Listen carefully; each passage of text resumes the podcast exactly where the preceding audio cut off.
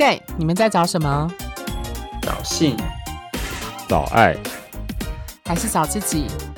？Hello，各位听众，大家好，欢迎收听 gay，你们在找什么 Podcast？我是 Coco 米，我是奶子，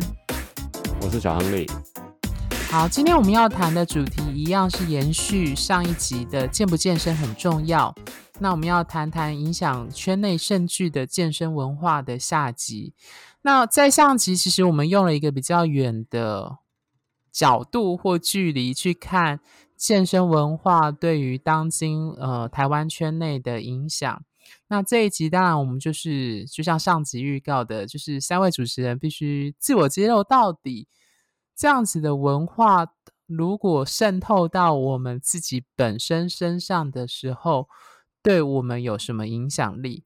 那我觉得这一集当然讨论就是我们三个主持人各自在成长历程中进入圈内，受到健身文化的影响，对自己的身体的外貌资本、身体印象的种种的感受，以及到目前的状态的，比如说自我觉察，或是对于这件事情的看法跟见解。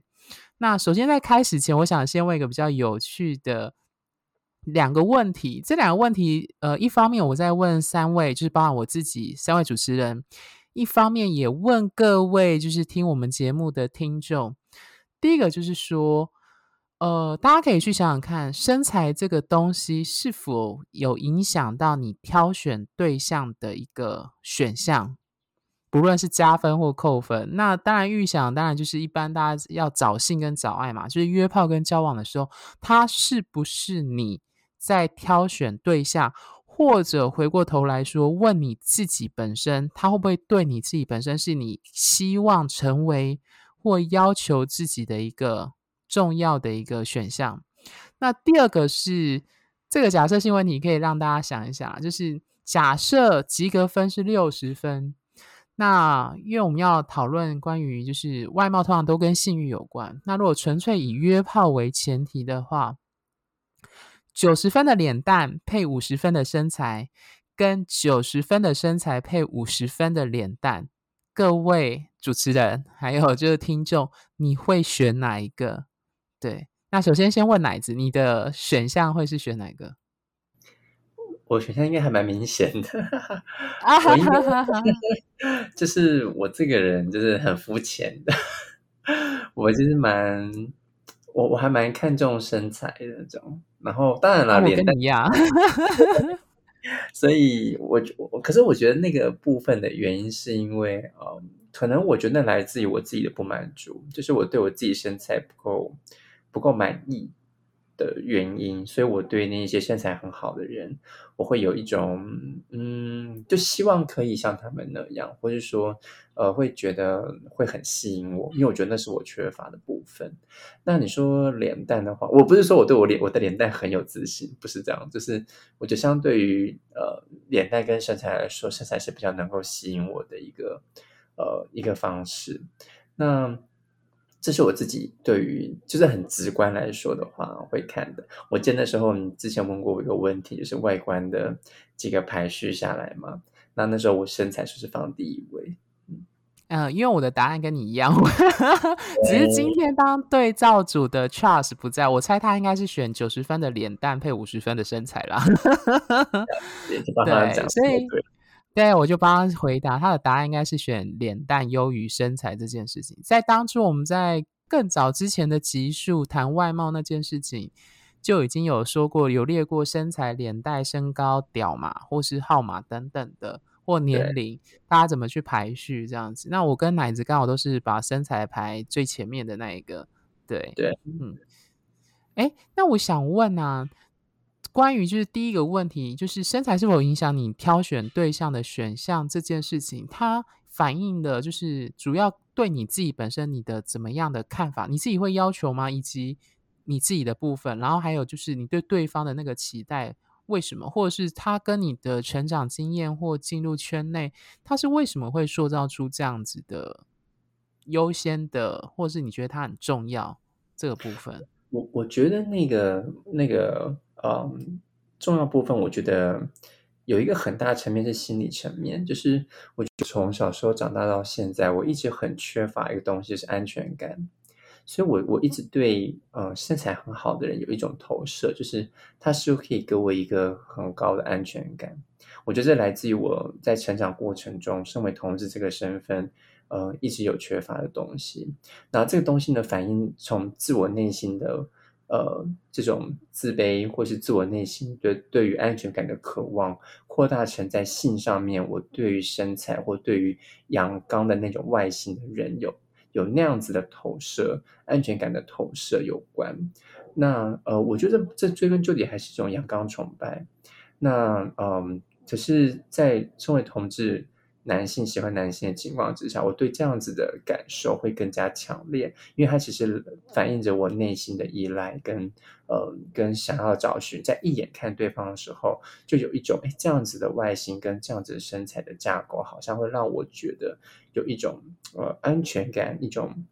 好像就是呃我觉得那种拥抱起来，甚至是那种感觉会让我有一种很舒服，会甚至会愉悦的感觉，所以我印象蛮深刻，就是。当我人生第一次呃约到一个男生的时候，跟一个男生亲近的时候，他是比较，他不一定是真的很什么胸胸肌腹肌都很大块，不不是，就是他就是比，因为我以前很瘦，我不知道，哎，不知道公民有没有经过我以前的时代，就是我大概呃大学以前的时候，哦那时候我们可能还不认识，就我那时候很瘦，瘦到我我身高大概一七五一七六，然后我体重只有五十公斤。我很瘦，真的很瘦哎！我很瘦，所以那时候的我，因为那时候我没有那么喜欢自己，所以我就会觉得，哎，呃，有一个男生就是肉肉的，或者是他比较壮，那就会让我有一种安全感的感觉，甚至他让我感觉一种人体的自信感。所以那可能是我呃在内心的不满足，或者那种渴望，延伸到我对外形的的需求，或者什么样的人会吸引我。那在这另外一方面的话，是我自己的部分的话，因为我就真的不是那种有办法练到大肌肉的那一种，我可能就是只能维持，就是相对就是结实，呃，不是不是肾结石，就是身材比较比较结实一点这样。那我没有办法练到那么大，而且我也。没有，就是很特定的，就是健身的套餐啊，或什么的，所以，嗯，我就只会让我自己至少在保持身身形是我自己喜欢的样子，这样。那，嗯，当然比我壮的人会更吸引我的目光。可是我开始渐渐长大之后，其实我我我发现到说，其实安全感这件事不单单是用外形来判断，因为我也遇到很多人，是比我壮，身材比我好，但却比我更没有安全感。嗯，这这大概是我的一个过程。OK，谢谢奶姐的分享，我刚好可以当你的对照组哎。OK，我来分享，就是呃，我觉得在上一集我有提到说，就是我们说身材是一个外貌资本嘛，那我自己很明确知道说，身材主要是牵引我性欲的一个最主要的关键。那性欲自然会驱使你想主动接触认识某个人，因为我觉得。为什么外貌之本在男同志圈很重要？就像好像是前一集还是上上集，小亨利曾经讲的很直白，说如果你长得很丑或者怎样，你在圈内就是不会有人跟你互动。他讲的非常的直接，而且有有一点锐利，但他说的的确是某种程度上的事实。那所以对我来说，呃，为什么身材会是一个关键？是因为它跟性欲绑绑在一起。其实说我们为什么会重视外貌？外貌很大程度是跟性绑在一起。毕竟，我觉得老实说，关系经营好不好，这个人的内在是不是一个好人，是不是成熟的人，严格来说都跟外貌无关。不论你的外貌是丑或美，基本上都跟内在没有太大的连结。但我指的连接是指人品这件事情上啦。那当然，有些人会说可以从外貌去看到一个人的生活习惯啊，有没有保养，那个是事实，没有错。但是如果回到关系、爱情的经营或人品这件事情，它好像没有直接的关系。那可是回过头来说，为什么身材或者是外貌对我们重要？是因为它最明显的当然就是勾起我们男同志其中一个很重要的欲望，就是性欲。那我的生命经验是刚好跟奶子不太一样，就是。呃，我是以前很胖的人。那我胖的这件事，我在国小大概三四年级开始发胖。那个时候发胖的原因是因为，呃，吃东西其实对我来说是蛮享受的过程。但是我其实是一个还蛮爱吃零食、甜点、面包，特别是所谓的精致淀粉类的人。那个是我的爱，就是 我可以我还记得我小时候大概三四年级那时候，可以把家乐福一条就是起司蛋糕，就是默默的，也就是在国小就把它刻完，这样子，就是边看电视或边看书边做作业，就把它把它一整条的乳酪蛋糕给吃掉。那，呃，这样子的特质，当然有练健身一定都知道，就是吃这种东西是最容易增加体脂肪的。所以我在国小六年级毕业前就已经到了七十多公斤。对，那我在这个七十多公斤大概徘徊了一阵子，就是国中啊到高中，大概就是，其实你从那个时候就有意识到，吃东西对我来说，我有一个特征叫情绪性的进食，就是当我状况不好的时候。或当我有情绪，通常都是比较负面或比较有压力的时候，我就会有习惯性吃东西。再加上，就是我就是喜欢那种边看书或边看电视边吃东西的人，所以就是呃，到大学的时候就更夸张，就是我大概大大一的时候进去还好，就是还算标准。那到大四毕业，大家就胖到。一百一十多公斤这样子，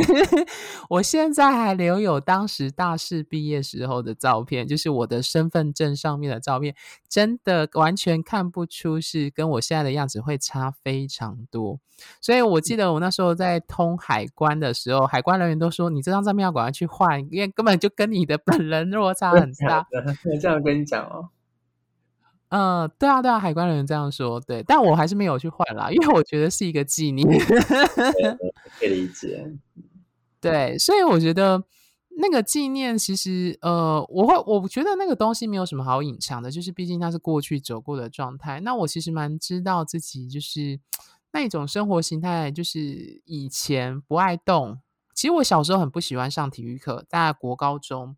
那因为我是升学班，就是读书看书对我来说是比较自在。那我觉得体育课反而我很不，因为我不喜欢打篮球，然后偏偏当然一男就是在高中的时候大家都爱打篮球，那我比较喜欢的是可能是游泳、乒乓球或排球这样子。那所以那个时候一直觉得体育活动一直跟我没有什么太大的关联，在当时主观的喜好上，我反而比较喜欢的是呃，特别是美术课或音乐课这一类的。对，所以。没有培养呃体呃运动的习惯，以及加上饮食这样的状况，其实要胖到一百一十多公斤不例意外。那当然就是后来意识到说不能够这样下去。其实你那个体重变成这个样子，其实你已经多少知道。先不要谈圈内的外貌的审美标准，单论健康这件事情，就明显是有。值得打个问号，就是值得要去减肥这样子。那呃，从大学或者是在刚进研究所那时候，其实有多少次反复减重？但是大家知道，减重最常面对的挑战就是会复胖这件事情。就是当然，你后来我后来的体重，大家就大概停到八十多到九十多，就是已经没有到。大四毕业的时候，那时候的高峰这样子，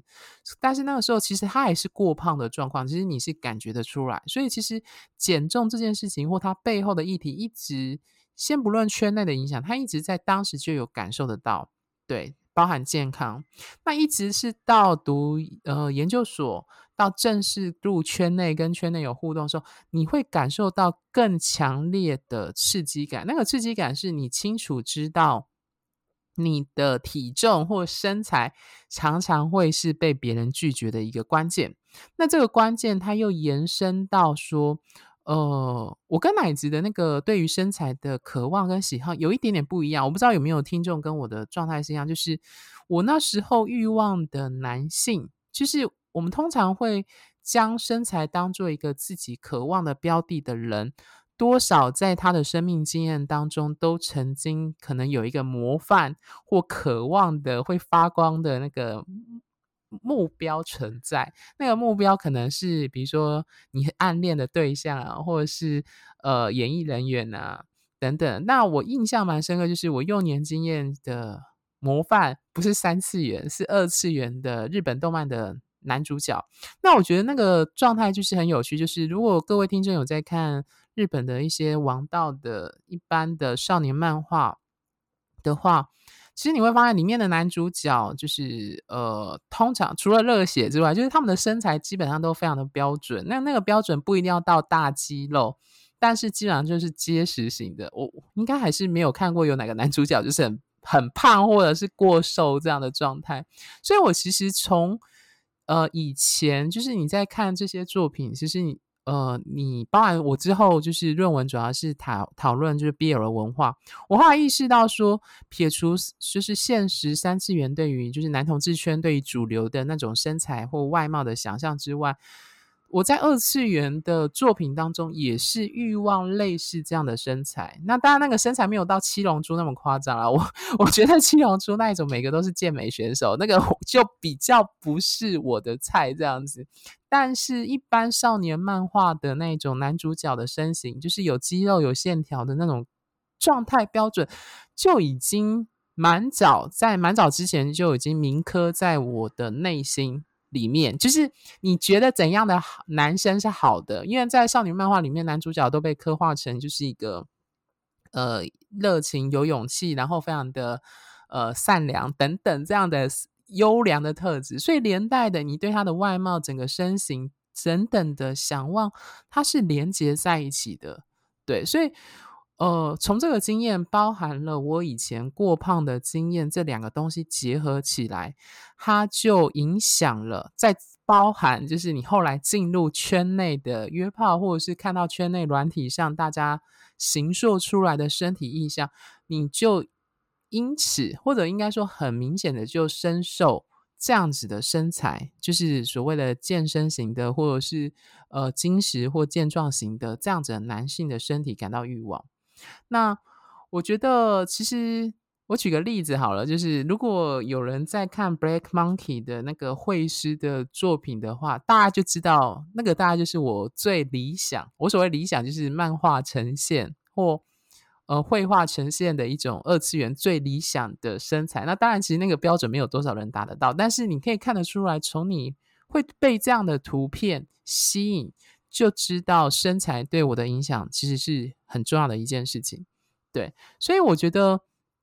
嗯，对我来说啦，就是在上一集其实有提到，就是呃，我觉得在当代的人类社会的生活形态、饮食习惯当中，要不胖很难。奶子应该也同意这样，就是所以对我来说，因为我自己从很胖。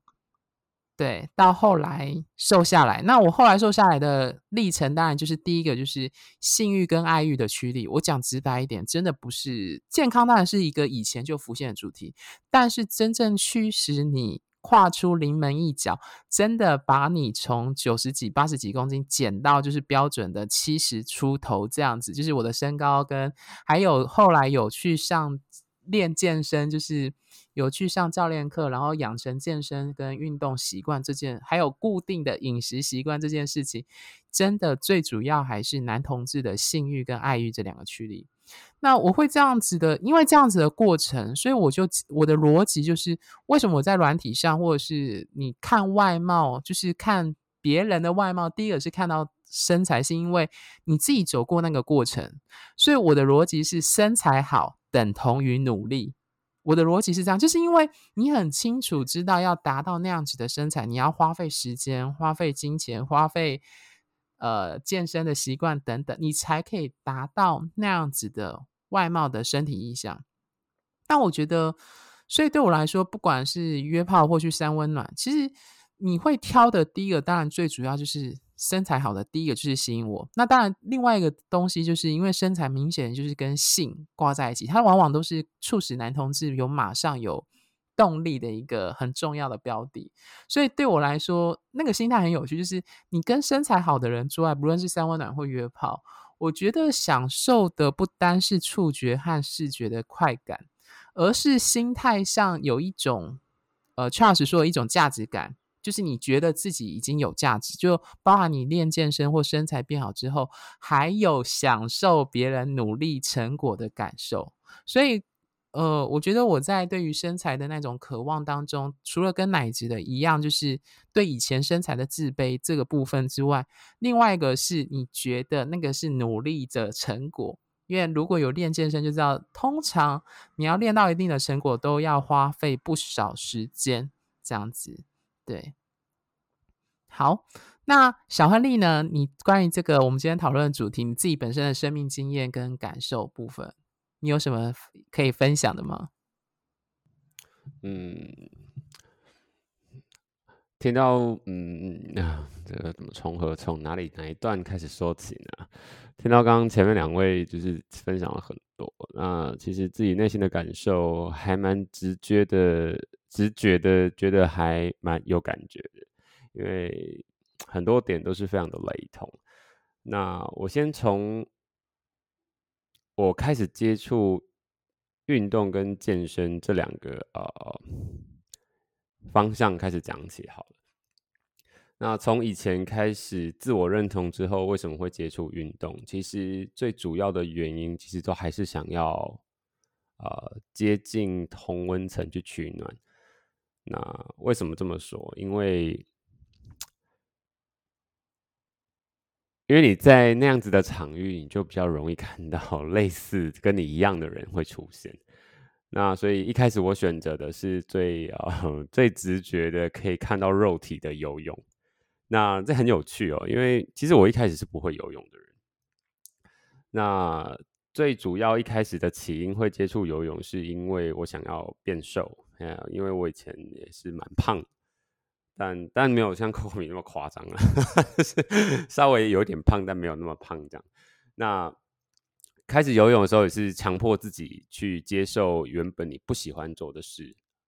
或你不爱的事的时候，其实是一个很艰难跟很 一个很难熬的一个过程。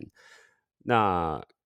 开始做着做着做着，慢慢看到成果之后，就是自己开始变瘦的时候，你就会觉得有一点成就感。那你就会一直坚持做下去，这是我一开始接接触运动的一个契机。那再讲下去会很多，所以我稍微简短一下。那一直到接触开始接触运动之后呢，然后慢慢的开始到工作到台北生活这段时间，那其实那时候我对健身这个东西是没有。完全没有概念的，就完全没有接触。那所以我还是从从游泳开始。那从游泳开始就会一直看到，你知道我刚刚讲的，就是可以一直直接看到肉体嘛，就可以满足你的淫欲，这样你就可以 很很很很直接直接的看到那一包啊，或是那两颗这样等等，就是可以感觉还蛮舒服的。然后可以，尤其又是在以前比较你比较。封闭自我，在自我认同上面会还是会有一些隐顾虑的人，那这样的方式真的还蛮直接的。那后来游泳，所以我我 对吧？哈，那我我没有就是游的很厉害啊，就是主要就是去看人这样这种感觉。然后后来后来一直接触到健身之后呢，其实我一开始也不是健身，我一开始是呃，就是刚好跟着朋友们就是。想说，哎，好像有游泳，好像不够，哎，然后我自己也没有游得很厉害，一直去看帅哥，那后来就觉得是不是该换个方式，然后之后就接触了比较高强度有有氧运动，就是现在当下比较流行的，可能呃，Light Miles 的那些系列课程。那我印象最深刻的就是 Body Combat。因为原因是因为他在虽然说他在一开始接触的时候你会手忙脚乱，然后就是你就是花枝招展的，就是花拳绣腿的接上气不接下气这样子的感受，但驱使我去的动力是什么呢？是因为还是可以看帅哥，就是一整个大花痴，就是你还是可以看到很多帅哥，所以这个就是又一个驱力，又让你去。那当然是他得到的。附加作用也是很很很高昂的，例如是可以让你呃做情绪上的发泄，那当然相对也会有相当程度上的呃卡路里的燃烧，那也可以让你得到一些运动完后的快感。那所以我就也是因为这样的驱力之后呢，然后我就觉得，哎，好像越来越有感觉。那刚好我那段时间，呃，比较有时间，所以我开始运动，那个做这些有氧课程的的堂数就变得比较多。我甚至一个礼拜可以上到十堂，就是早上也上，晚上也上这样，然后几乎是天天上这样。然后忽然就是一整个上到有点，我快要认不出我自己来了，这样忽然太爆量了。那后来因为这样的事件之后，我就呃就想说都去呃那时候大家都去世界比较多，嘿，那后来就开始观察，哎，好像要加入一点不一样的元素，于是乎就看到大家开始有健身这个东西之后呢，我就开始哦会做做俯卧挺身啊、仰卧起坐啊，然后开始会做一点小重量的训练，那做着做着做着。当然，在这个阶段当中，呃，就用了最省钱的方法，就是叫朋友教你，那或者是看看网络上的影片，那这种方式。那做着做着做着之后呢，就开始有一个会做出一套自己的心得。但后续后续一直做做做，这样养成这样的习惯之后呢，我后来出国到澳洲去嘛，我就也延续了这样子的习惯。那做完了，做了，做了，做了，又一直做到后面之后，我发现，哎，这种东西好像会上瘾，哎，嗯，就是你会慢慢看到自己有一些东西出来之后，但是在某些层面上，你会有看到有一些自己无法突破的东西，所以我完全同意，哎，就是那个上瘾，我可以理解，就是我刚开始也不太想要做练重训或健身，或者是。我一开始其实对康贝没有那么喜欢，是后来就是小亨利带我去，后来才喜欢。就是当你习惯之后，然后你有开始做出一点成就，甚至成果，那个成果不单单是外貌的，而是你对这个课程或是对这个训练开始认同，甚至发自内心喜欢之后，就会像小亨利说的那个样子。好，交给你继续，交给我。所以呃，后来。在开始上瘾，然后无法突破你自己呃原本的卡关的的极限之后，然后再加上再加上你又因为预算或金钱上的考量，然后你就嗯，这是我后来意识到了，就是缺乏专业人的指导。因为毕竟我后来深深的相信，真的是隔行真的是如隔山，有时候花一点钱请教一些专业的人士来指导你一些事情，他真的是。很合理的一件事情，不是浪费钱，绝对没有浪费钱这回事。毕竟人家花了很多时间在学习这个东西。那如果我是个门外汉的话，我花一点金钱去换取这么多年这么就是这么专业的知识，是非常合理又划算的一件事情。好，那所以后来，好好，其他前面讲还没讲完，后来我就随便往网络上乱看，然后就。呃，在卡到这些瓶颈之后，我就想说，嗯，好像这世界上有一个东西叫做黑魔法。那，嗯，其实那时候会很好奇了哦，你会有一个好奇心。那到底有在使用这些东西，跟没有在使用这些东西的最大的差异在哪里？那于是乎你就会爬文嘛。现在的人就在 Google 了，问了一些什么事不懂，我就 Google。好，那我就 Google 了一下，发现，哎，它的好处好多哦。哦，可以在瞬间让你变成一个原始的野兽，然后你就可以有满满的能量，然后满满的成长你的肌肉，然后消除你的脂肪。看到这些之后，你就是哇，你的心就啊，我好心动哦，好想试试看。可是呢，因为这些东西都是在一些藏污纳垢的地方，毕竟它就是不合法，所以。你就只能从一些呃奇怪的网页上的人的分享去看到这样的讯息，那一般来说都是不太完整的。于是乎，我就做了一个很蠢的事情，我就调查一下怎么获得这个东西呢？然后我很特别，我跑特地跑到了泰国去，随便找了一间药局，就跟老板说啊，我要嗯，我要买这个东西。嗯，然后哎，他真的就是还拿了一本目录给你，然后你就翻翻翻，然后其实你也没有真的做了很深的功课，你就是大概知道说哦，你买这个就是初学者用的就可以了，然后就好买。那时候还很好笑，就跟老板说，哎，那这个要怎么用？我还特别问那个老板，他就说：“哦，我们这个都有，呃，送你那个那个注射器跟针头都有，他们都有帮你弄好，啊就是全部都会拿给你，那就跟你就直接打在你漏最多的地方就好了。”然后我心里 想说：“好，打在你漏最多的地方了。”然后你要做这件事情，就是你这辈子从来没有做过的事。然后谈何容易啊！你要拿这个东西，就直接从你身上这样打下去，你会觉得，嗯，那是一种很特别又是一种有点恐惧的感受。然后于是乎，我拿买了这些东西之后呢，我就很有种的，我还把它居然就是坐飞机，然后把它带回澳洲去。所以就是你知道，这也是不合法的途径了。那我觉得我自己很幸运。就什么事都没有发生，然后也很顺利的带到澳洲去了，然后呢，就傻傻乎乎的开始，嗯，提起了勇气，做了这样子的一个，我们说一个 cycle，三个月，那大概十天的一个礼拜到两个礼拜啊，十天左右打一次。于是乎，我就开始尝试这个东西。那第一周，嗯，好，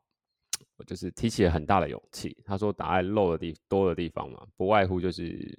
屁股就或者是手背，好，那我就嗯好打了在手背上。第一周啊，感觉没什么特别感觉，还好。但是呃，对不起，第一周的前几天没有什么特别感觉，还好。但到了第二天、第三天，慢慢的之后，我发现呃，确实好像身体有一些变化，例如好像更有力气了一点点，或者是呃。感受度变好了，然后耐力变得更好了，然后头发长得更快，胡子长得更快，这是我很有明显感受到的一个东西。好，那第二次，这是我们刚刚的说第一个 dose 嘛，然后过了第一个礼拜之后，第二个 dose 我又呃好继续打，哎，第二个礼拜反而更有感觉，第二次第二第二季更有感觉。那你就会觉得，嗯，怎么可以这种成长？说好像我的整个呃体脂又更少了一些，你可以很明显的从镜子上看到那种感觉。那再来，嗯，前两个是有美好的感受，然后到了第三次，嗯，开始发现了一些怪怪的现象。那时候我有点吓到。第三次我打的时候，隔天起来，我的手背开始红肿胀，然后有一种很痒又痛的感觉。然后我想说，我的手是不是这么冷？好，我就休息了一两天之后呢，还是一样。然后那个红跟肿跟胀的地方扩散，他一整个就是整个手背都整个都肿起来跟胀起来。我想要，到底怎么了？我一整个很紧张。我在想说，会不会？然后就是你知道，大家都很喜欢 Google Doctor，就是随便让自己做医生，然后网络上随便乱看，就自己做做做对自己下诊断。于是我就说，嗯，这该不会就是我快要。蜂窝性组织炎要截肢了吧？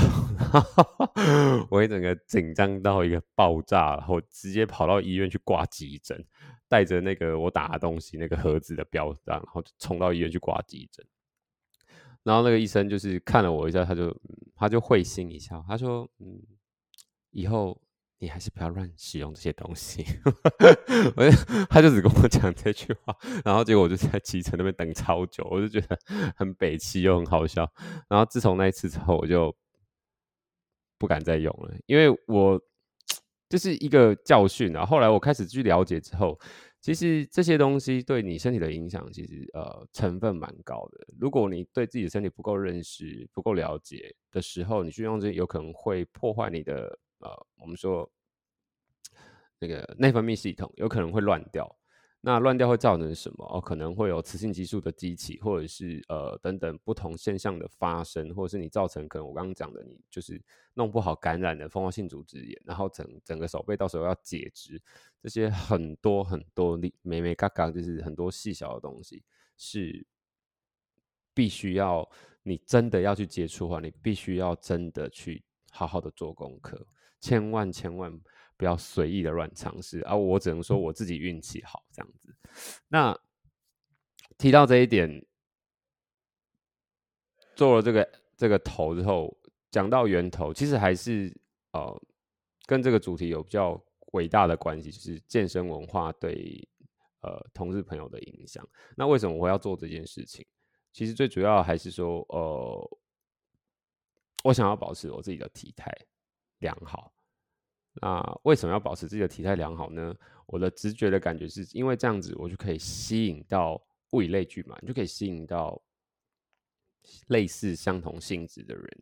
靠近，或者是你就可以融入那样的圈子。那这样听起来感觉好像有一点像是呃，你就很明确的被这个环境给影响，让你去做这样的事，并不是你发自内心喜欢去做这样的事情。那拉一句，刚刚寇米讲到一件事情是，当然享受别人的成果是最爽的啦。就是你看大家都这么努力，那所以你就驱使于说啊，你自己不努力怎么行嘞？于是乎，可能你就是强迫自己一个一个有一个契机，让你强迫自己去做健身这件事情。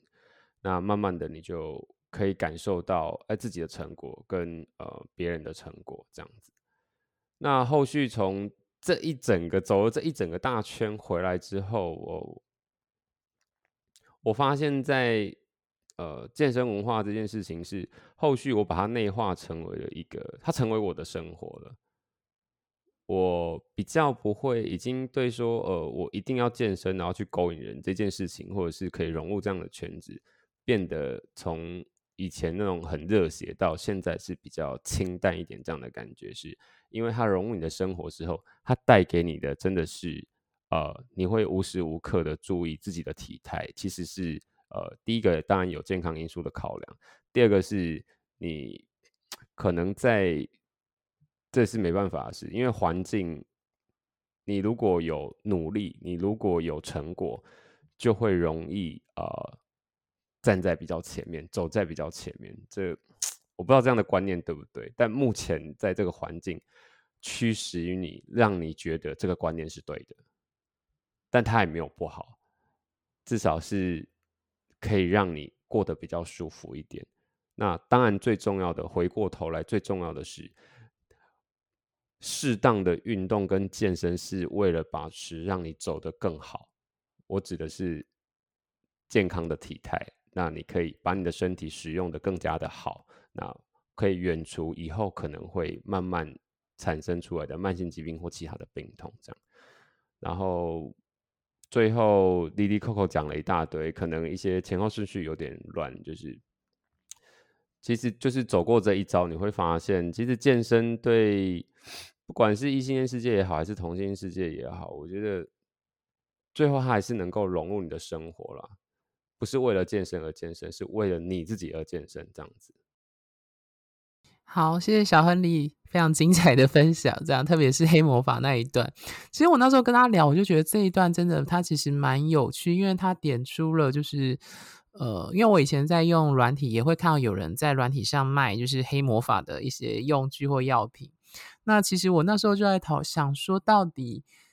哦，因为我一直有一个想法，就是任何事情都有一体两面。就是有代价，天下没有白吃的午餐，所以我那时候已经开始在上教练课，就是就像小亨利说的，隔行如隔山，你势必还是要花一花钱去买别人的专业，所以我的确是从零开始练重训，我是花钱就是去上教练课，但是我不是上蜗菌啊，就是我我那时候还上网很认真做了功课，后来决定，嗯，我找在地健身房，第一个比较便宜，第二个我觉得可能会效果比较好，以我这个。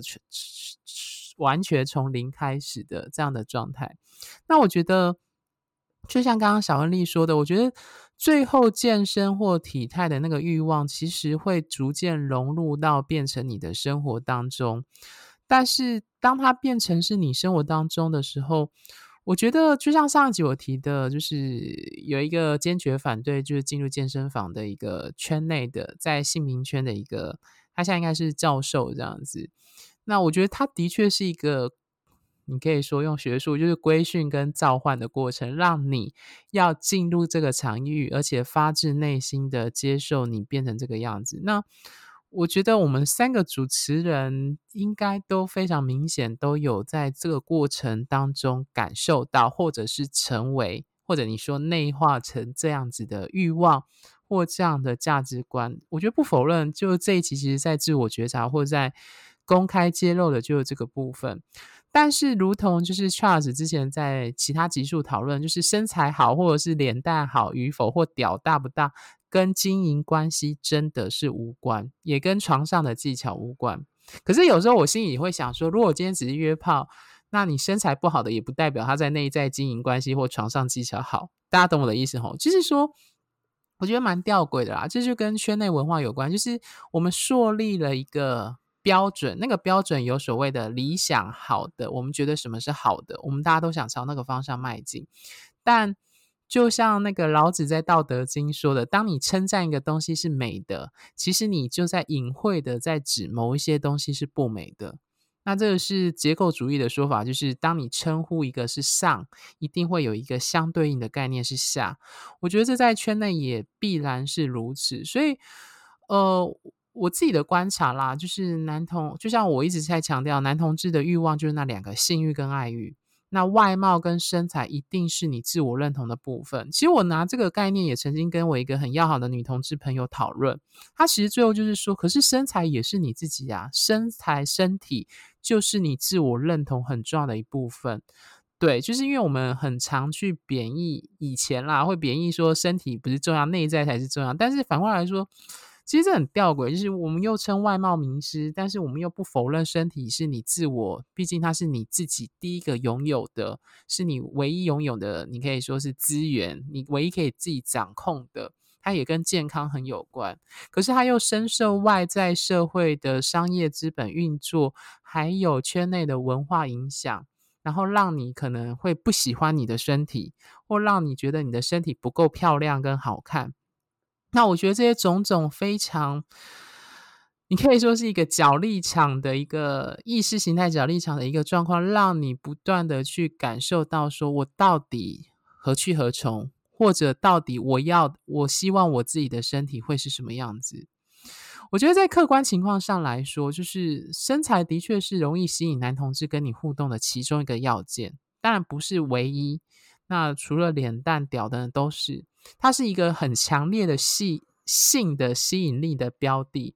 那我我之前就跟开玩笑，跟我就另外就在场的几位主持人伙伴就讨论说，就是我不知道奶子跟小丽有没有观察到，通常我们判读一个人的是不是圈内人，大概以 IG 啊或者是脸书为例啊，那种通常会裸露上半身，然后露出就肌肉线条的，应该大部分都是圈内人，对不对？你们有没有这种感觉？在现在使用交友软体或是社群平台上，都有这种感受，是吗？就是你如果判读，他这个脸书应该是圈内的，就他会有比较多呢，就是可能感觉知道他裸露身材的裸露需要吸引别人注意。那如果下面回讯息，大部分清一色账号都是男性的话，那可能就应该。所以我觉得这应该是公，这应该是基本上变成是圈内的公式。我所谓公式就是一个数学公式的概念，好像真的是这样。I G 也是，嗯，所以我觉得它已经变成一种共圈内的共识的文化。所以我自己都开玩笑啊，就是因为我自己有养宠物，所以。我发现，就是我发宠物文啊，就是比较容易吸引到女生，那男同志不会理我这样子。但是如果男同志，你知道，就是如果是帅哥，身材好，然后他就是可能是做饭啊，还是跟狗狗玩啊，还是跟他的宠物玩，只要裸露上半身，就会迅速增加很多回应。它是一个很 强烈的一个正增正增强发文的一个循环回扣的过程。因为我自己自己最近感受经验就很明显，对，就是。呃，因为我预计就是因为我去年因为横纹肌溶解就运动受伤，所以后来胖就胖到又胖起来，这样胖到八十一这样。那去年开始十一月下定决心，就是要把它减回来，这样子就是减回来之后，就是想要拍就是跟宠物的形象照，当然也是 gay 圈，我都开玩笑是相亲照。那我最近在 IG 上就有发现动。或贴文就是我最近的减重跟减，最主要是减脂啊，因为肌肉量我是够的，那我主要是要减脂，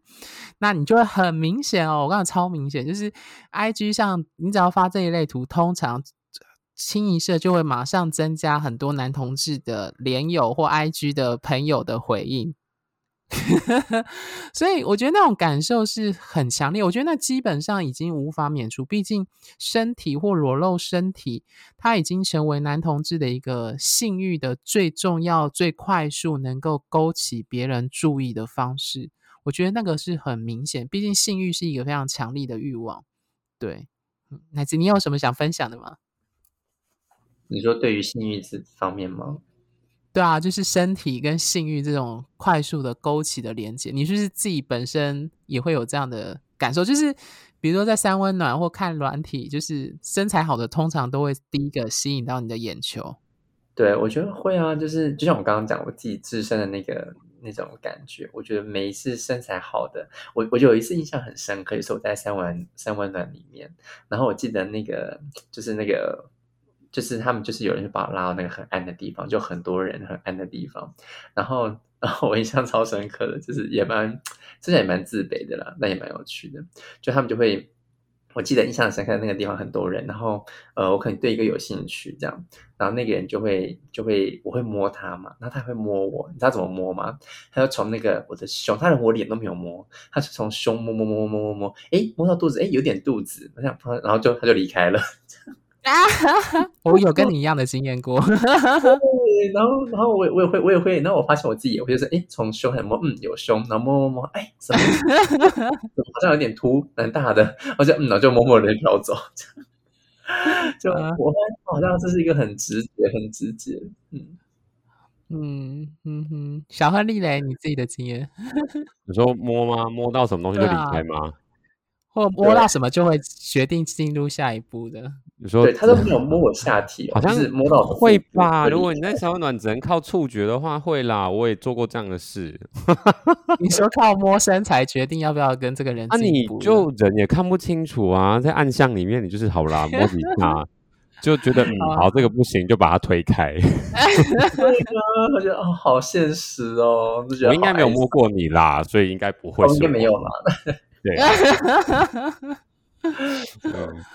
所以，我我觉得我我是有那个经验，然后我觉得是很直接了。那你说身，就是你在三温暖看到的人，或是软体上你看到那个展现很好身材的人，嗯，我我都会吸引我的眼球，都会想要去点开，或者是想要去呃，就是去亲近这个人。可是我觉得，如果今天这个就是看到好身材是照片或者是软体的话，我我现在都已经学会是要打折。啊，我可以理解。我觉得见面见真章啦。对对，就是这又是另外一个议题了。就是那我们在就是健身文化对我们的影响，很多时候实体看到跟在社交媒社群媒体上所抛出来的，还是有很大的落差。就是嗯，对。这就跟包装行销是一样的概念。你去商店买的东西，觉得跟觉得跟你当初看到的广告好像，嗯，类似这样的感觉。所以，所以我跟你说，我觉得现就是，我觉得这个这个这个时代的黑魔法，已经不再是什么内固醇了，就是是什么 IG 啊，是什么绿，那是黑魔法。对，那个才是。我同意啊，是不是？嗯，我觉得这，我觉得这个可以另外开一节去讨论，就是关于包装文化。就是如果说圈内大家都很重视社群软体，照片、影片吸引人，我们大家都会调视角，会修照片，但是修到什么程度会让别人觉得，嗯，会照片是一种照片。我说的是骗人的骗的时候，就是为什么会有产生这样的现象？其实老实说，最后还是为了追求希望自己有价值，被别人看见这件事情啊。对啊，我完全认同，根本还是这个。我我完全认同，因为其实就就一样，在这个市场中，你被多少人吸引，其实好像会间接突凸显，似乎这个人有这样的价值。但我觉得这也是很吊诡的地方。为什么我们价值需要需要以吸引多少人来做个评估或做评分？这也是我觉得这也是很吊诡的地方。它好像是一种。嗯，就是另外一种的欲望，就是它是一个喂不饱的兽，你必须要一直给它，一直一直有人气，一直有这些关注，那身材要很健美，被大家所喜欢，那才能证明你在这个这个文化里面你是有价值的，你是存在的，或者你是被受到认可的，这也是一方面的，我觉得这是蛮吊诡的事情。嗯，我觉得可以开一集认真讨论这件事，就是他其实就跟爱自己很像，觉得自己有价值这件事情，又能够活在圈内，能够顺畅的做自己，很难，要花很多时间。嗯嗯嗯，好，那最后因为时间差不多，可以先请就请我们三位各自做最后的小结，跟听众最后有什么话想讲的？来自我吗？啊，好，我觉得对关于这一集，嗯，好，我觉得就是，我觉得不管怎么样，我们谈了这么多，像我们上一集我有提到，就是其实不是所有的人都很喜欢健身，就像我们三个人走过来的路，嗯，也不是一开始就觉得自己一定要去健身房，然后获得什么样的成果。even 像我现在，我也没有那么的那么的执着在 健身房这件事上，所以我觉得，嗯，如果与其说健身这件事情，可能要先回到你觉得什么样的运动对你来说最舒服，那找到一个你舒服的运动，然后去执行它，我觉得那就是最好的健身。那呃，我也欢迎就是各位听众朋友，就是针对这个主题呃的内容呢，如果你你是什么样的方式或健身影响了你什么，或是你喜欢或不喜欢，呃，那这个文化会不会有给你很大的影响？是你已经享受在这个文化之下呢，或者是你健身有成，也或是这个文化对你来说是很大的冲击或不舒服，我都欢迎你留言告诉我们。嗯，谢谢奶子小亨利。嗯嗯，从这个健身文化其实可以刚好呃做个总结嘛，刚好可以引述到就是它有点像是就是兴趣的培养啦。那从你一开始到一开始有一个驱力让你去呃做这件事情，一直到它内化变成你的生活习惯，你看这样林林总总，它要需要多强的驱力可以让你做到这件事情？那就是最后最后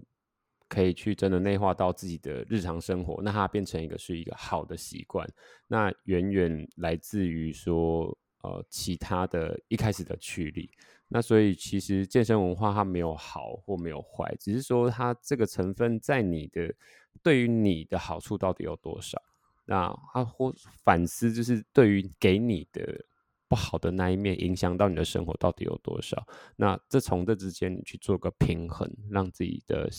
身跟心过得比较安稳一点就可以了。嗯，谢谢小亨利的分享，我觉得我非常认同。那我我就接着小亨利的概念再提，就是其实老实说，我们都无法自外于这个圈内已经成型的健身文化，它是确确实实存在的，并影响圈内的人际互动以及对于外貌的想象。我觉得，呃，清楚并觉察自己是否有被这个文化影响。然后要去思考你自己如何参与其中，也就是说，你意识到这个主流的规则的同时，你可以选择是否要参与它，还有参与的深浅程度，还有你为什么要参与它。呃，我觉得某种程度上，我们自己本身还是保有一定的自由意志，去决定自己如何或要如何跟自己的身体共存。当然，我们不可能免除。不否认啦，就是我们无法免除别人怎么评价我们的身体跟外貌，这个的确不是我们自己可以决定的。所以，为什么我刚刚在前面会提到说，就是做自己跟爱自己很困难，特别是爱自己这件事情，因为我们很多时候的对自己的价值的肯定，很多时候是受到外在他人的回馈。所以，我觉得那种练健身、正增强在圈内有一种强烈的正增强，是因为。它已经变成是大家会第一个看到你身材有成果，有努力有成果，外貌是有往你可以说往上进步的那个状态，或符合就是我们想要的那种欲望的身体的时候，那个正增强是很明确的。但是就像小恩丽说的，如果